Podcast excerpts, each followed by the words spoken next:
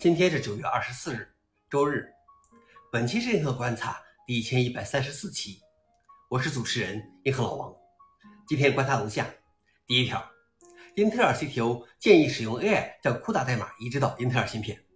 英特尔、AMD 和其他加速器制造商在推动采用其人工智能硬件时面临的挑战之一是，为英伟达的 CUDA 运行时编写的大量代码必须经过重构才能在其他平台上使用。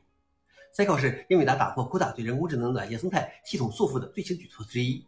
Cycle 处理了将 CUDA 代码移植到在非英伟达加速器上运行的格式的大部分的繁琐工作，据称高达百分之九十五，但通常还需要进行一些微调和调整。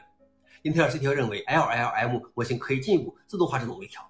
他建议让我们使用 LLM 和 Copilot 等技术来训练一个机器学习模型，将你的所有 CUDA 代码转换为 Cycle。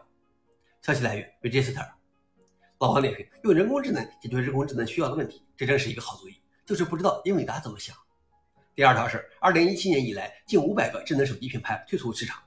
报告显示，在二零一七年的高峰期，有七百多个智能手机品牌提供了十五亿部的年销量。二零二三年，手机品牌数量将减少三分之一，降至近二百五十个。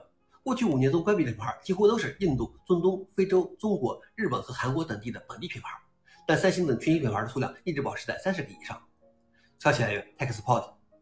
老王点评：这些消失的手机都是安卓手机，同质化严重的手机必然会被淘汰。最后一条是，加州利用人工智能提前发现百分之四十的野火。加州消防局与加州大学圣地亚哥分校的“警报加州”项目及其遍布全州的一千多个摄像头网络合作，正在使用这项技术及早发现火灾。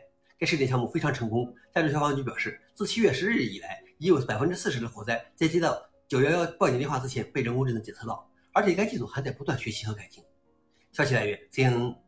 老王点评：你在新闻中没有听到火灾，就是最大的成功。以上就是今天的硬核观察。想了解视频的详情，请访问随后链接。谢谢大家，我们明天见。